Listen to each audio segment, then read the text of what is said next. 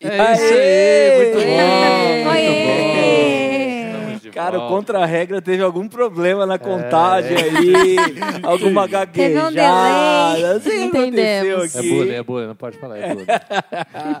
Mas é isso aí.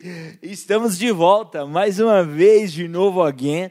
E agora again de novo com uma convidada especial. Muito bem. Nós temos aqui conosco hoje, ela vai se apresentar, a Monique. Já quero agradecer, Monique, a sua presença. Bom ter você Eu aqui que com a agradeço gente. o convite, é um prazer para mim estar aqui com vocês de novo. Aê, muito bom. A Esté tá com a gente de novo. Oiê! Ela esteve aqui semana passada, então o nosso IPCast está cada vez melhor, né? Isso Uma bancada cada vez mais equilibrada, aquele bando de homem atrapalhado saiu fora. Tá mais colorida agora. Tá mais é, colorida. Agora o negócio tá ficando melhor aqui, mais lúcido, né?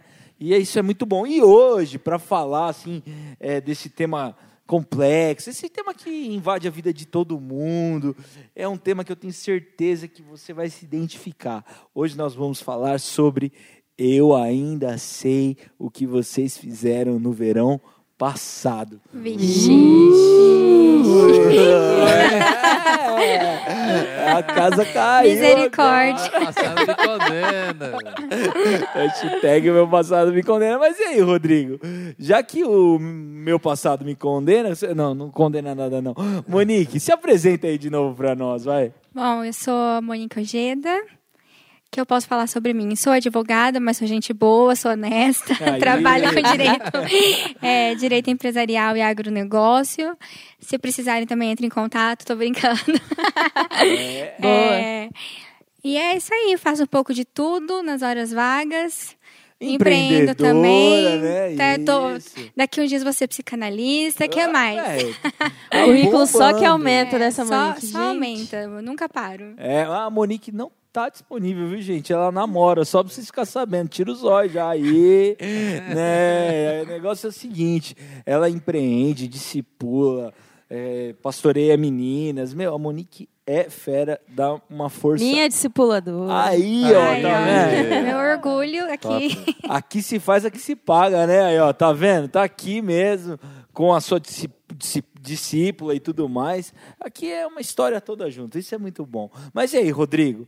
Eu ainda sei que vocês fizeram no verão passado. Que raio de programa é esse que a gente vai fazer hoje? A gente tem falado sobre relacionamentos, mas acho que isso vale para a vida toda, né? Que muitas vezes é, a gente tem um passado que não é legal, não é bacana, e aí a gente, um- pela caminhada, acaba resolvendo ele, mas quando a gente vai se relacionar com alguém, ou, ou seja né, de namoro, ou seja de amizade, de estar junto, a gente começa a olhar para o outro e falar: ah, mas você é isso, você é aquilo, você não sei o quê.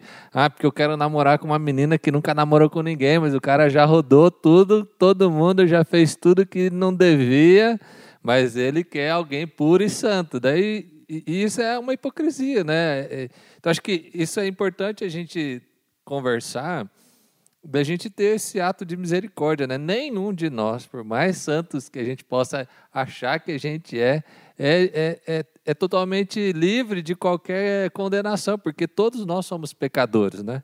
A palavra de Deus deixa isso claro. Então, assim, às vezes você olha para você e fala, nossa, mas eu fui certo, eu fui correto, eu não fiz isso, não fiz aquilo, mas, cara, quantas coisas você deixou de fazer, quantas coisas você pensou em fazer, e Jesus disse, se você já pensou, você já cometeu, e aí você está aí julgando, condenando e descartando pessoas aleatoriamente, né? Então acho que isso é importante a gente refletir.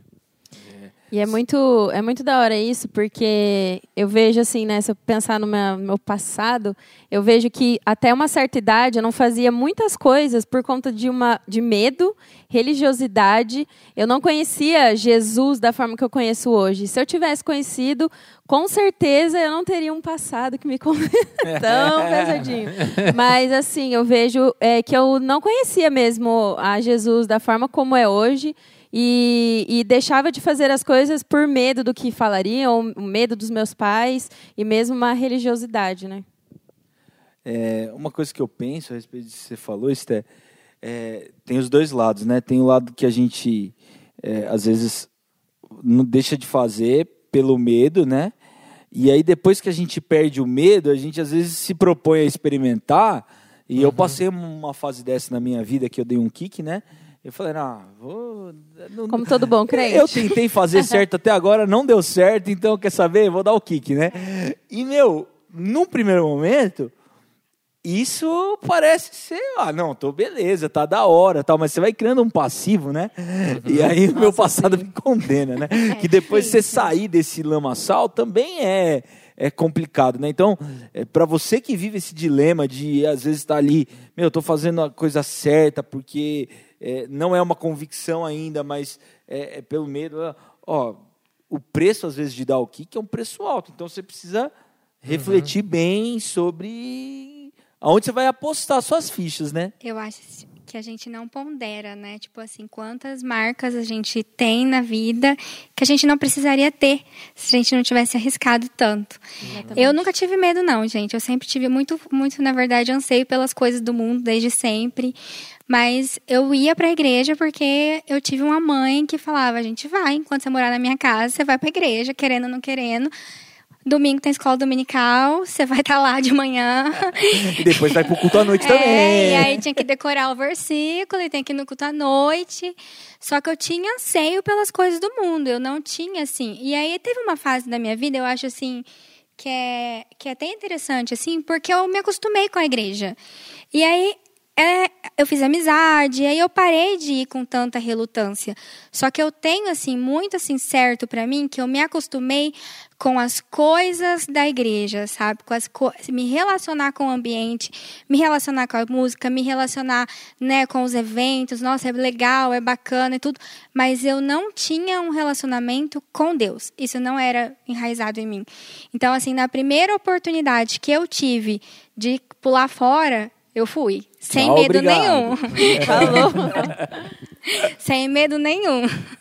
Sabe que, para mim, é, eu cresci na igreja e, e eu sempre, meu, pai foi muito feliz na minha casa de nos ensinar a amar Jesus. E, e eu nunca saí da igreja, nunca, nem, nem tinha muita vontade, né? E até hoje eu não gosto de muita aglomeração, essas coisas. Então, assim, é, essas coisas nunca me chamaram a atenção muito. E eu sempre vivi feliz na igreja e, e não saí da igreja. Mas, mas, por outro lado, eu vejo que muitas vezes o que, que acontece, né? É, a pessoa ela, ela tem um coração muito julgador. Né? Um, um tempo da minha vida eu tive um pouco isso, mas depois eu comecei a aprender muito com essa igreja, que é uma igreja que fala muito sobre a misericórdia, sobre recomeços, sobre que, que Deus nos perdoa, nos ama. E uma coisa assim que, que sempre me chamou a atenção na, na Bíblia sobre isso, é um texto está em Romanos 2, que diz assim: Portanto, você que julga os outros é indesculpável, pois você está condenando você mesmo naquilo em que julga, visto que você que julga pratica as mesmas coisas. Sabe, é, é muito interessante isso, porque quando a gente julga, a gente atrai condenação para nós, e a gente não percebe isso. Então, quando eu falo para o outro que que o passado dele é muito ruim, que não sei o quê, eu estou tendo uma lógica da justiça de Deus que Deus retribui conforme aquilo que eu mereço. Só que se Deus retribuísse, ainda que eu, que, que praticamente não saí da igreja, vivi naquela. Vivi nessa, nessa cosmovisão de. Mas eu tinha minhas lutas, tinha os meus, os meus, as minhas dificuldades, né? tinha os, os meus maus pensamentos. Talvez não foram ações, mas foram os meus maus pensamentos. Isso sempre me atraiu para a misericórdia de Deus. Né? Se Deus, que é Deus, me perdoou, como é que eu vou olhar para o outro e vou condená-lo? Então eu tenho que ter um ato de misericórdia e de viver com aquela pessoa de uma forma diferente. E quando eu conheci a minha esposa, ela se converteu lá na frente. Então ela teve um passado complicado, um passado difícil. Mas para mim não fazia sentido olhar para aquele passado. Porque pelo sangue de Jesus Cristo, eu olho para o passado dela lavado e redimido. Glória Amém. a É Deus. isso aí. Então eu acho que a gente precisa aprender isso como comunidade de fé. A gente precisa realmente ter essa. Parece que a gente não acredita no perdão de Deus. tanto na nossa história como na história dos outros. E isso não, não se torna realidade para nós. E, e o que você falou a respeito da nossa história também é importante, né? Porque sempre que a gente fala de julgamento, a, a primeira impressão é que a gente está julgando o outro, né? Mas às vezes o peso com que a gente se julga a respeito das nossas próprias escolhas e o nosso passado é, é super pesado, é super danoso, escraviza a gente mesmo, né? E eu gosto de, quando você citou Paulo, aí vou citar Paulo também, de 2 Coríntios, né? Quando Paulo fala que nós somos nova criatura, né? Eis que as coisas velhas já se passaram, eis que tudo se fez novo, né? É, realmente é, é um novo nascimento, é, é uhum. que Jesus conversa com Nicodemos. É uma história nova, né? É, tá zerado, é uma folha em branco, uhum. vamos de novo, né? Sim. Então, esse olhar, de fato, a gente tem que ter para com os outros, mas também para conosco mesmo, né? E, cara, eu acho sensacional. Jesus, no Sermão da Montanha, quando ele vai falar, fazer a crítica a respeito da gente olhar o cisco do olho do irmão e não perceber a trava que está no nosso, é, ele diz assim: com a mesma medida que vocês estão julgando, vocês serão julgados. Então, é, além de tudo, é sério, porque, meu, se a sua régua está sendo pesada com os outros e consigo mesmo, vai aumentar a régua para com você. Aí você que ó, torce aí para o Espírito Santo converter as suas orações, fazer as suas orações chegarem direito, né? Porque Paulo vai falar isso também, né? A gente não sabe como orar, mas o Espírito Santo intercede por nós Exatamente. inexprimíveis. E Japa, muito legal isso que você falou, porque eu vejo assim, eu vivi muito tempo com uma culpa sobre mim. É, uhum. Eu vivia assim pesada, sabe?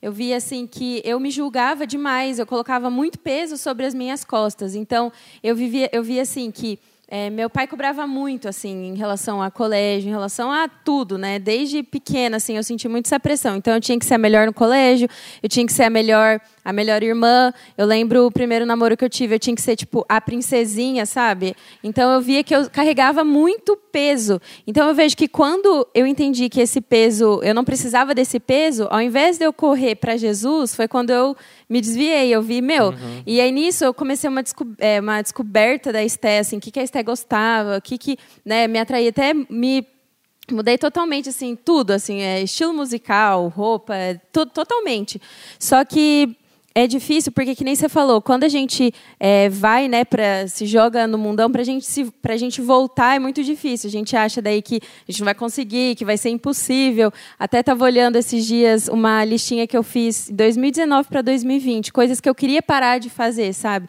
E hoje eu olho e falo gente do céu olha que as coisas que eu estava lutando.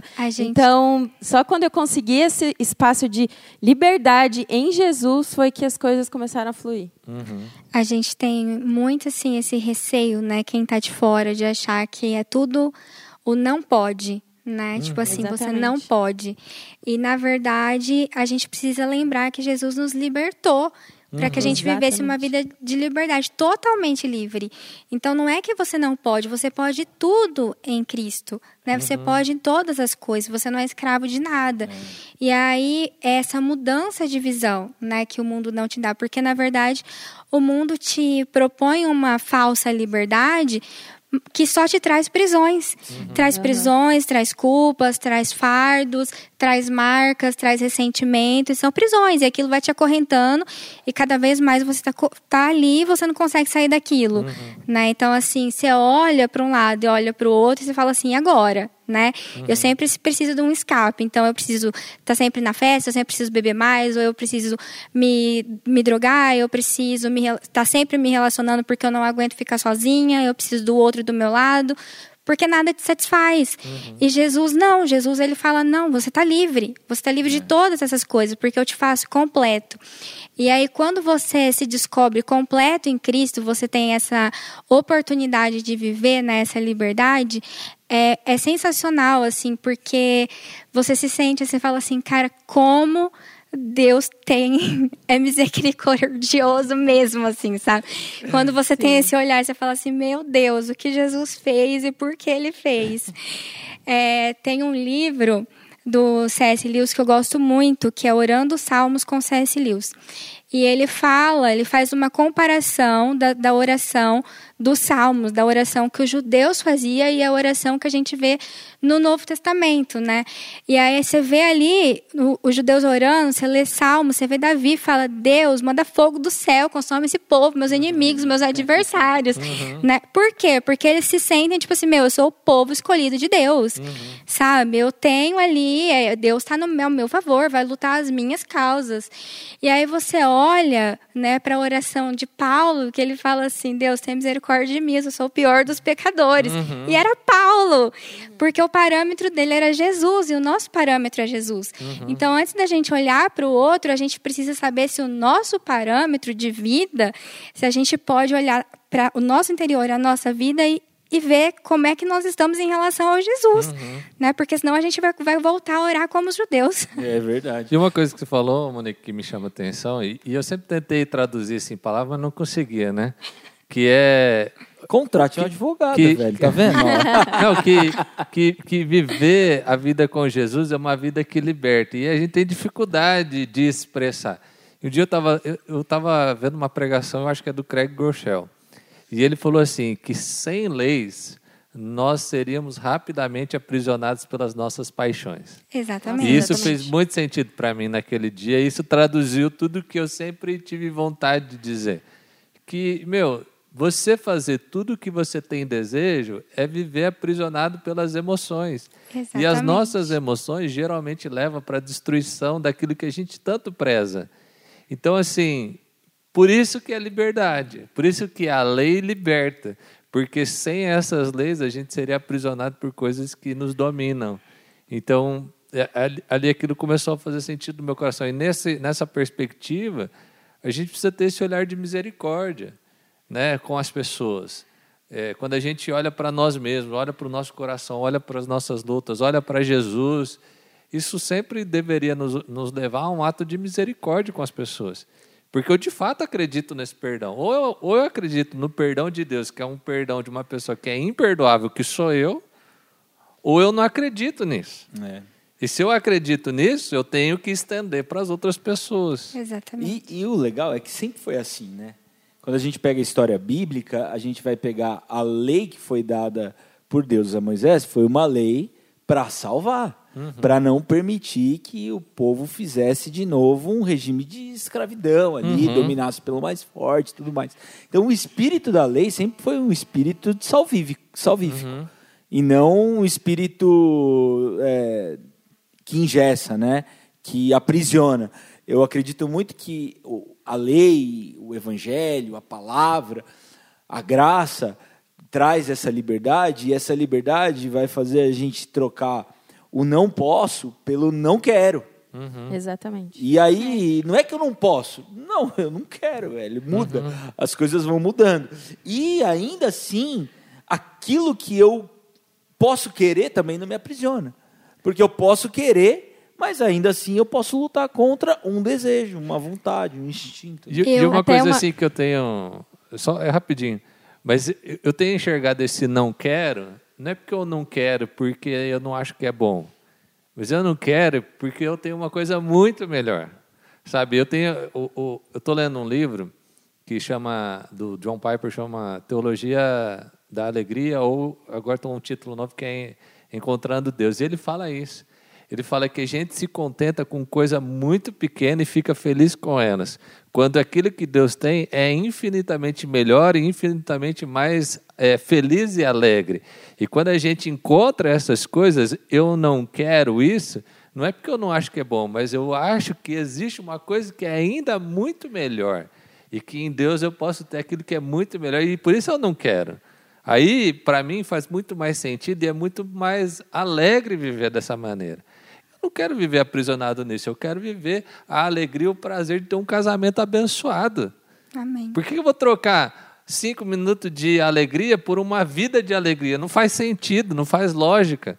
Então eu vivo de acordo com a palavra de Deus porque eu quero ter felicidade para o resto da vida, não para cinco minutos. Exato. E até esse, essa questão da liberdade, estava procurando aqui o texto, Paulo também. Aí, é, 2 Coríntios 3, 17 fala assim: Pois o Senhor é Espírito, e onde está o Espírito do Senhor, ali há liberdade. Então, Cara, esses, eu li esses tempos esse versículo e falou muito ao meu coração, porque em Jesus nós somos livres, o espírito dele é liberdade. E que nem a gente falou, né? Nenhuma condenação há para aqueles que estão em Cristo Jesus. Então, cara, nós somos livres e a gente escolhe não, É. né? Se pois o Filho vos libertar, verdadeiramente sereis livres, né? Uhum. Então, o Evangelho sempre, sempre trouxe essa, essa conotação de, de liberdade, porque o, o salário do pecado é a morte, Sim. né? O que aprisiona é a morte. A morte é essa Exatamente. cadeia, né? E a gente vive nisso, né?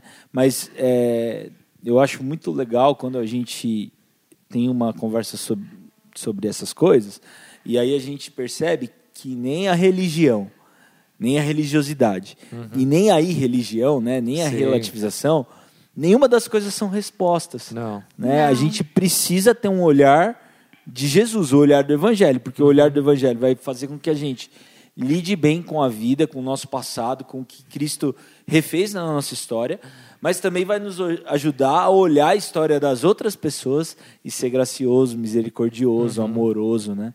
É, Eu acho que esse é um grande desafio para nós que somos da igreja, né?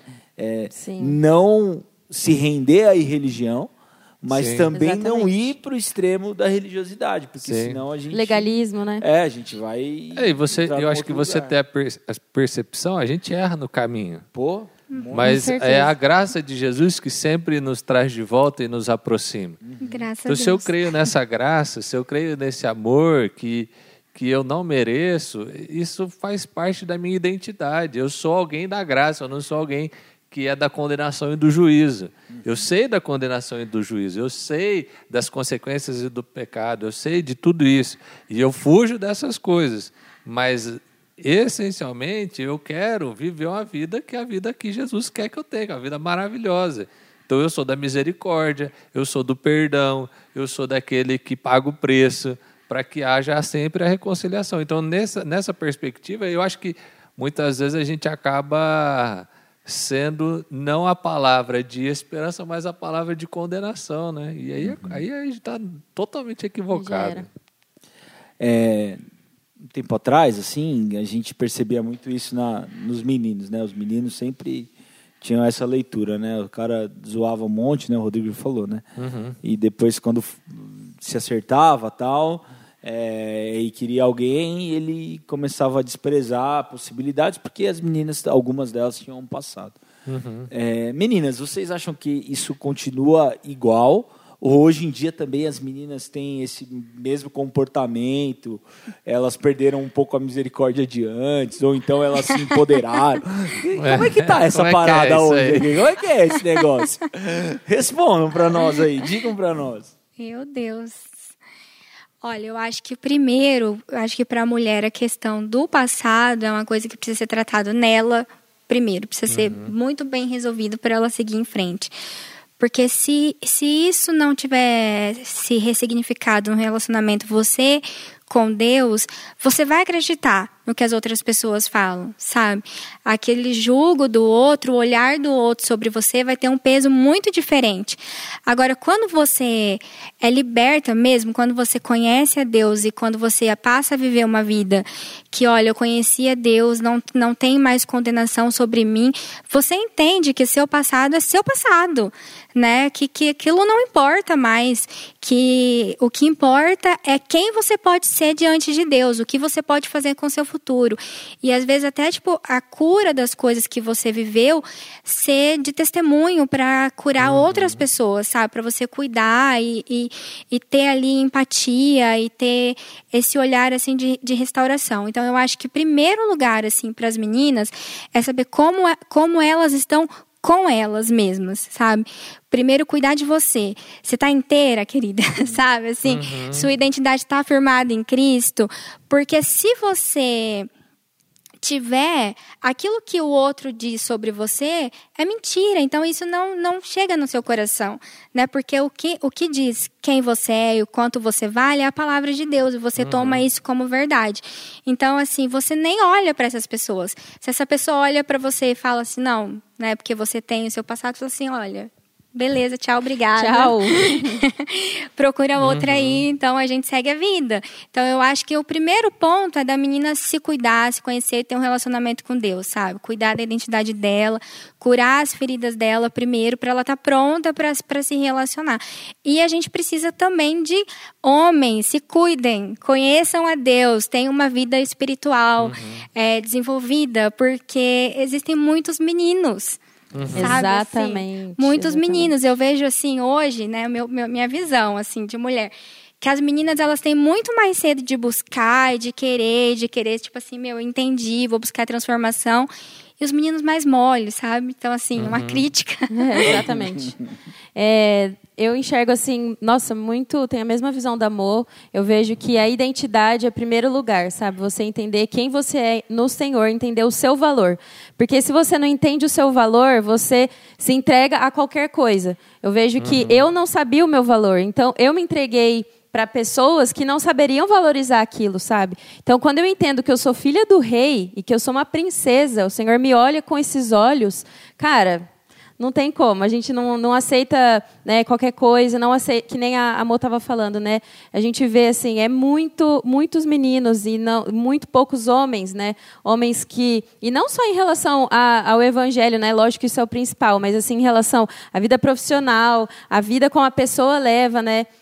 De seriedade e tudo mais. Então eu vejo assim, primeira coisa que Nemo falou, identidade, você entender quem você é, porque você entender o seu valor, você não entrega essa joia rara, essa joia preciosa. E você não age por carência. Exatamente. Né? Nossa, porque assim, é o grande problema da, das meninas, assim, agir por carência, aceitar menos, né? Uhum. Nossa, sim, total.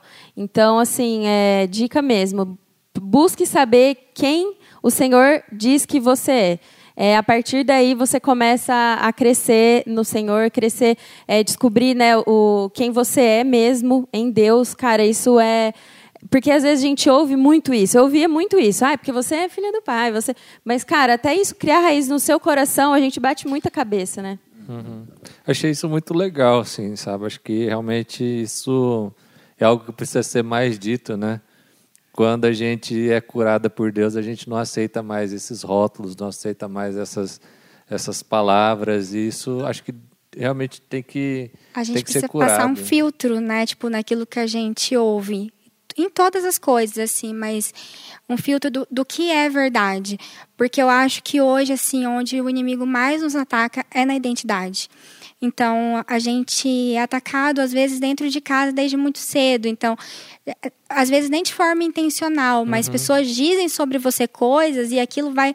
Você vai pegando e aquilo vai enraizando e você começa a criar situações de se sentir menos, se sentir inferior, se sentir inseguro, se sentir, sabe? E aí você precisa entender que, meu, eu sou aquilo que Deus diz que eu sou. Sim. E isso basta, isso tem que servir para mim, esse é meu referencial. Então, quando você entende isso é, e você tem esse filtro, e às vezes você. É um caminho, né? um exercício uhum. mesmo. Às vezes você tem marcas lá atrás de coisas que você ouviu e te já te feriram, e aí você escreve. Eu tenho o hábito de escrever, né? Uhum. É, escrevo bastante. Agora, esses dias eu estava compartilhando assim, um pouco do que eu escrevo. É, eu escrevo muito o que eu sinto, mas quando você coloca assim, ou expressa, né, tipo, como eu me sinto com aquilo que eu recebo, tá, eu entendi como eu me sinto, mas isso é verdade? Uhum. Então, assim, o que, que a Bíblia diz sobre isso? Então, se a Bíblia diz isso, eu tenho que tomar isso como verdade e trabalhar na minha mente é essa verdade, uhum. sabe? E repreender, falar, Deus, eu não quero na minha vida sentimentos e pensamentos que estão enraizados em conceitos que são mentiras que foram lançadas uhum. sobre a minha vida, sabe?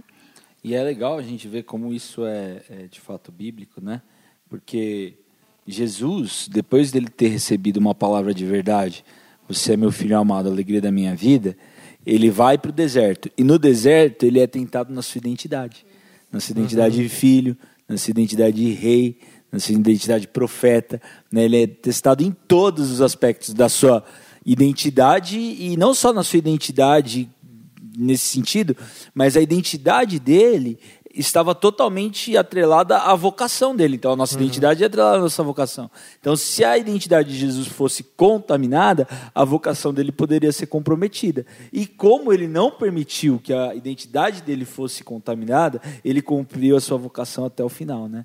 Então, a gente a gente precisa entender isso, né? Quando a nossa identidade ela é comprometida, os nossos propósitos, a nossa vocação pode ser minado. Então a gente precisa corrigir essa rota mesmo. E Japa, se a gente olha, né, a, o primeiro pecado, né, a primeira coisa, onde que a serpente vai? Na identidade, na identidade uhum. de, de Eva. Então uhum. a gente vê a consequência da queda é, é uma delas, né, é a questão da crise da identidade. Por isso que é, uma das coisas que a gente né, mais tem ouvido hoje no mundo cristão, essa questão de, por exemplo, a gente pode falar depois, né, mas ideologia de gênero, a questão de mulheres, ah, eu não me enxergo assim, ou homens também não me enxergo assado. Uhum. Então, Inversão assim, é papéis. consequência, exatamente, a consequência da queda, tudo isso, né? Porque o primeiro pecado foi sussurrado pelos ouvidos em relação à identidade. É, você pega o que o Rodrigo tinha dito sobre é, a gente ser é, a gente não ter leis, né, a gente ser entregue às nossas próprias vontades, Paulo em Romanos 1 vai descrever isso.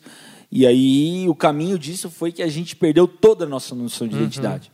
Quando a gente perdeu a referência de quem nós somos, do que, que é Deus, de quem, quem está onde nessa relação, a gente perdeu toda a referência do que é ser humano. Né? Uhum. Né? Então, isso é, é muito complicado.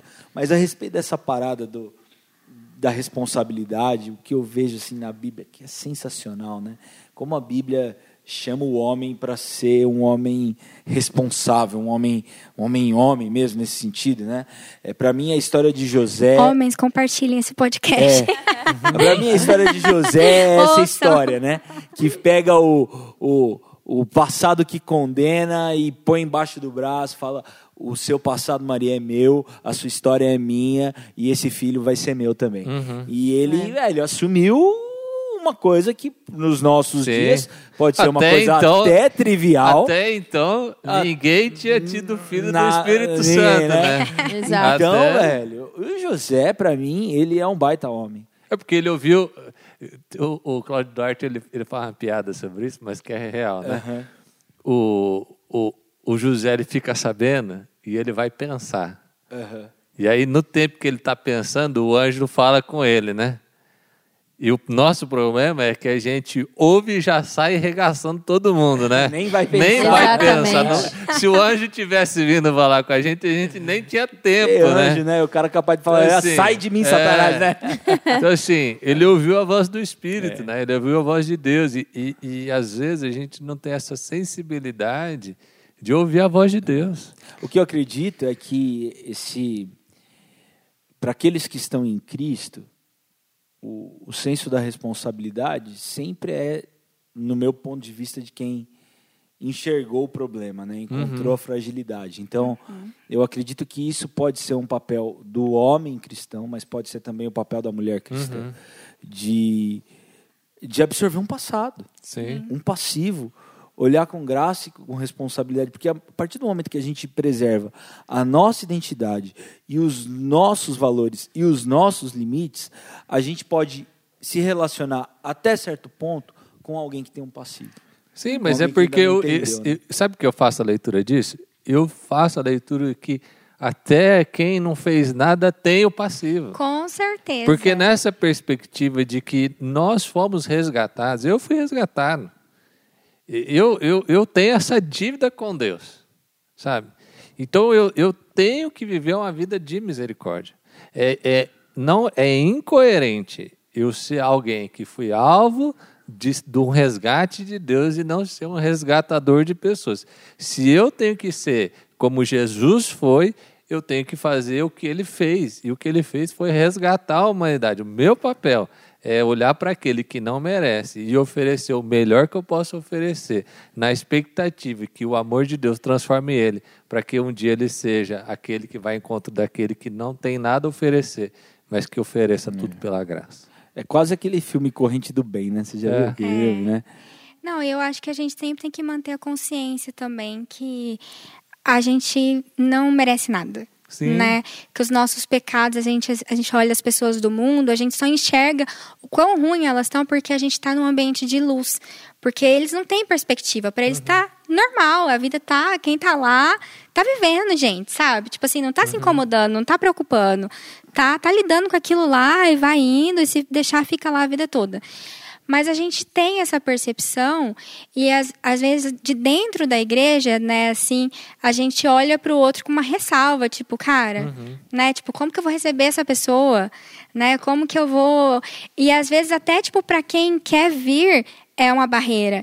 Eu lembro assim que quando eu eu eu voltei assim, porque eu tive, né, uma coisa, um momento na minha vida que eu cheguei a uma conclusão sozinha, que eu falei, meu, eu, eu acho que eu preciso de Deus, eu vou procurar uma igreja, porque acho que não, já tentei de tudo, não tem mais jeito, é isso aí. Ó, pra você que tá ouvindo essa parada. aí, Eu esperto. acho que eu preciso de Deus. Fica a dica aí. Fica a dica. É, talvez eu precise.